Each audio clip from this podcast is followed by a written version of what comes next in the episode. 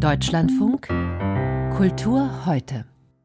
Die deutsche Schriftstellerin Elisabeth Langesser wäre am Wochenende 125 Jahre alt geworden. In ihrer Geburtsstadt im rheinhessischen Alzey wurde der nach ihr benannte Literaturpreis vergeben an Nora Bossong. Elisabeth Langesser, die erscheint uns heute literarisch aus der Mode gefallen. Hinzu kommt ihre problematische Rolle im NS-Staat. Katholisch getauft galt sie im Nazisprech als Halbjüdin, biederte sich dem System an, erhielt Schreibverbot und konnte doch nicht vermeiden, dass ihre Tochter deportiert wurde. Preisträger Daniel Kehlmann hatte zuletzt auf die problematische Person Langgessers hingewiesen, denn die Preisverleihung verlangt immer auch eine Rede zur Person der Namensgeberin.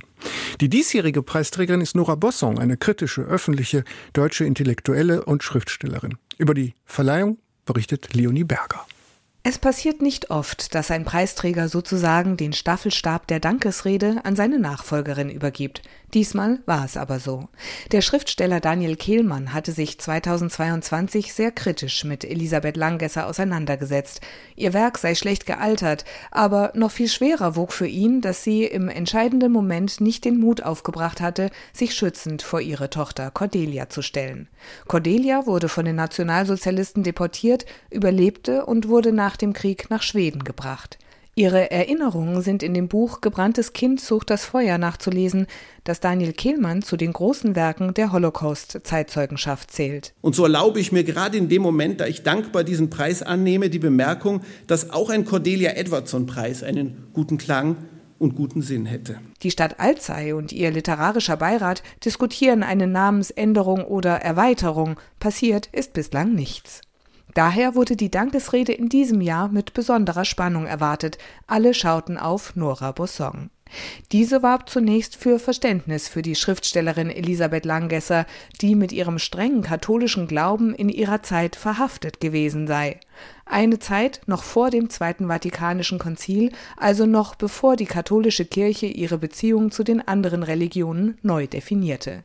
Das zeige sich vor allem in Langgessers Roman Das unauslöschliche Siegel von 1946 mit einem getauften Juden als Hauptfigur. Langgesser lebt, so lese ich sie, in einem Glauben einer zu heilenden, einer heilen Welt. Dieser Glaube aber an eine wiedergewonnene oder wiederzugewinnende heile Welt hatte sich zum Zeitpunkt der Veröffentlichung vollkommen verkehrt. Er hatte in diesem Jahr nichts Tröstliches mehr, sondern wurde im Gegenteil zu einem Verleugnen der Opfer. Nora Bossong ist sich dessen bewusst, dass diese Haltung Elisabeth Langgessers heute intolerant und zu wenig empathisch wirkt. Dennoch könne man durchaus differenzieren zwischen dem Inhalt und dem literarischen Wert Langgessers. Sie ist sperrig. Die Romane haben auch teilweise bizarre Einfälle, die mich staunen lassen. Also die irritieren. Äh, irritieren finde ich ja erstmal gut. Die bleiben auch hängen. Wie gesagt, manches trotz aller Kontextualisierung finde ich schwierig von dem, was sie schreibt, aber es gibt auch Szenen und Momente, wo ich ein Bild auch von einem im Krieg befindlichen Deutschland mit einem, einem ideologischen Deutschland sehe, was mir so noch nicht erzählt wurde. Nora Bossong selbst ist auch eine Autorin, die Geschichten so erzählt, wie wir sie vorher noch nicht gelesen haben. Sei es in ihrem Roman Schutzzone über eine Mitarbeiterin der Vereinten Nationen, in ihren Reportagen in dem Band Rotlicht, für den sie in Swingerclubs und Sexshops recherchiert hat, oder auch in ihren politischen Texten und Essays. Nora Bossong ist offen, zugewandt und neugierig, der Zweifel ein nützlicher Begleiter. Zurzeit arbeitet sie an einem Roman über die Rolle der Mütter im Nationalsozialismus. Vielleicht auch deswegen hält sie eine Umbenennung des Elisabeth Langesser Literaturpreises für unnötig. Elisabeth Langesser solle nicht hauptsächlich danach beurteilt werden, ob sie eine gute Mutter war.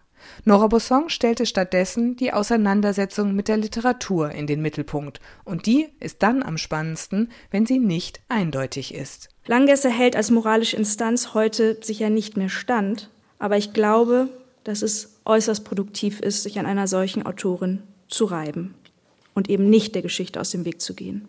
Sagt Nora Bossong im Beitrag von Leonie Berger.